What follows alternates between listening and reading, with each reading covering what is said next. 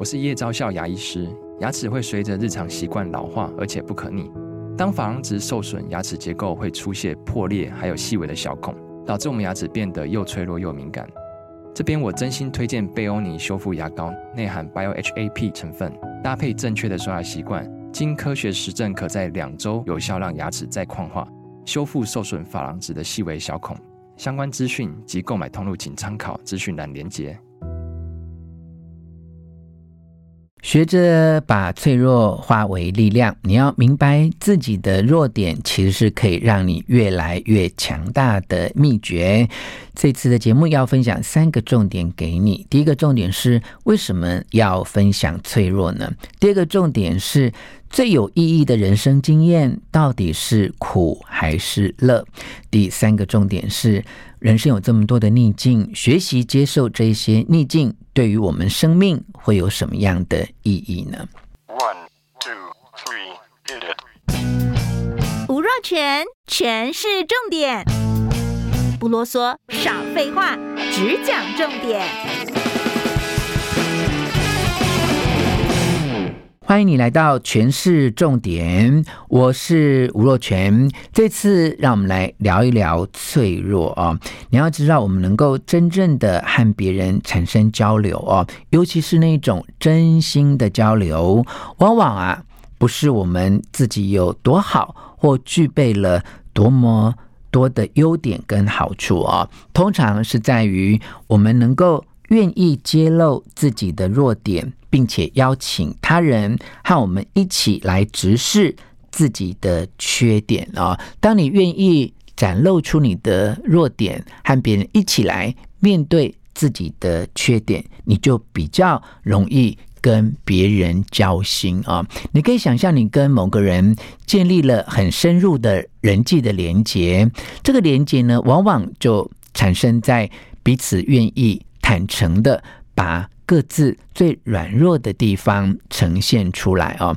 你要知道，你表现的很好，你很聪明，你有很多优点，有很多财富，你在世俗的层面上到底有多成功？这一类的事情其实是非常的表面，它并没有办法帮助你跟别人真正的交心啊。但呢，跟别人。来分享自己的弱点啊，其实对于每个人来说都有程度不同的困难。好，那像我这种成长背景的人啊，就我曾经经历过一些挫折啊。那么后来，呃，最近这二十几年，快要三十年啊，又因为要照顾长辈啊，那么相对的就看到了很多人生的苦难跟逆境啊。那像我这种成长背景的人，相对好像比较能够跟别人分享自己。做的不好，或觉得是缺点的东西哦，但其实也不能够这样以偏概全。有很多人呐，就像我一样，有过更惨痛的经验或更不好的遭遇哦，他也不见得愿意揭露这一些缺点，因为他会觉得他应该。要隐瞒这些缺点，才不会在第一时间让别人对他有一些偏见。哈，这是像我们这种成长背景有过一些挫折跟艰难的人，都有这种很多元跟复杂的考虑。那更何况哦，对于一些从小就非常的优秀，哈，也就是从小到现在都是人生胜利组的人，他们就有可能相对的是更难把自己内在的弱点。展现出来哈，可是我们刚才有讲到一个观念哦，就是当你愿意展现你的弱点啊，才是你可以越来越强大的秘诀。因为你必须要把你的脆弱哈转化成一个能够真正跟别人产生连结的力量哦，所以我们要。分享三个重点，帮助你做好从脆弱转化成力量的过程跟准备。第一个重点啊，就是为什么要分享脆弱？因为只有分享脆弱，才能够带来真正深度的连接啊。好，在《重启人生》这本书呢，讲到一个我觉得蛮动人的例子啊。有一个朋友呢，他曾经哦，在英格兰执业。担任临床心理师哈，他的整间是门庭若市，他非常喜欢自己的工作啊。但是呢，这位临床心理师在四十五岁的时候，事业到达了巅峰，却碰到一个问题哦，他从小就患有第一型的糖尿病。哈，也就是透过遗传，哈，并不是因为饮食啊或其他问题引起的糖尿病，他从小就有这样的呃糖尿病的问题，他也很认真的吃药控制，哈，但也许在某一些阶段有一些身体的变化啊，他因为第一型的糖尿病而导致了。失明啊，呃，他失明刚开始的时候还没有那么严重哦，只是视力变不好而已啊。但他也是生活，甚至呢出了一些车祸等等啊，才发现这个问题越来越严重啊。到最后呢，他居然就失去了视力啊。你知道，一个临床心理师还变成一个盲人哦，心里一定是非常非常痛苦的啊。但是呢。有一天，哎，他的命运哦，有了一个很大的转机啊！他接到有一位女士打电话来，哈，这位女士说，她遭逢非常严重的心理健康的危机，需要接受治疗，哈，但她坚持不愿意。泄露身份，你知道为什么吗？原来这一位需要心理治疗的女士啊，是个非常知名的人物啊，就连对于治疗师也必须要隐瞒她的身份。所以呢，这位知名的女性的人士，她想要找一位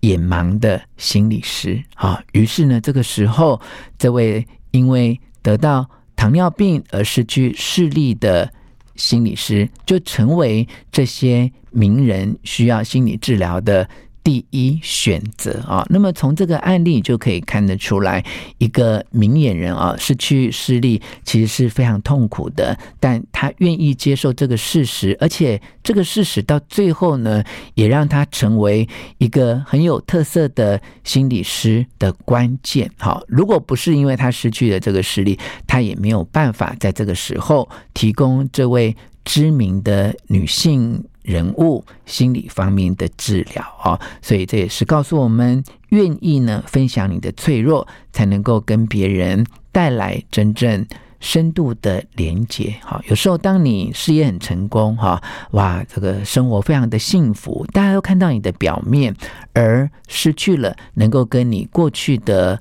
挫折经验，互相分享这些人生的深刻的体会的机会，就不容易有深度的连接哈。所以我们就来到今天要分享的第二个重点啊，最有意义的人生经验啊，到底是苦的经验还是快乐的经验呢？其实经过很多心理的分析啊，就发现说，其实比较能够让自己有所学习的经验。通常都是比较痛苦的经验啊，因为这些痛苦的经验会让你跟别人有很多对于生命的体会啊，同时呢，也可以在你的生命当中展现出一些比较独一无二的特质来啊。在重启人生的这本书里面，他提到了一个例子啊，有一个。喜剧演员叫做赫伯啊，他因为呢接受了 CNN 主播的采访啊，他就聊起了十岁的时候，他的父亲啊跟两个哥哥都死于空难啊，然后这对于一个人生来讲是个很痛苦的事情啊，但是呢。呃，这位喜剧演员啊，当然他的背景是个喜剧演员，所以讲到这么痛苦的事情的时候，就会更让观众印象深刻啊。他说：“存在是礼物啊，但这个存在哈，往往就伴随着痛苦啊。当你生命当中最不希望的事件发生的时候，你就必须要学会感谢全部。”啊，所谓的全部就是你不能只感谢你想要那一部分啊，就是生命给你一些你最不想要的部分，你也一定要感谢。哈，当一个人发现自己的命运在受苦的时候，他也必须要接受说，受苦就是我这个人生阶段的任务啊。即便在受苦，我们依然是宇宙当中最特殊、最独立的个体。好，没有人能够减轻我们的痛苦，也没有人能够代替我们来受苦啊！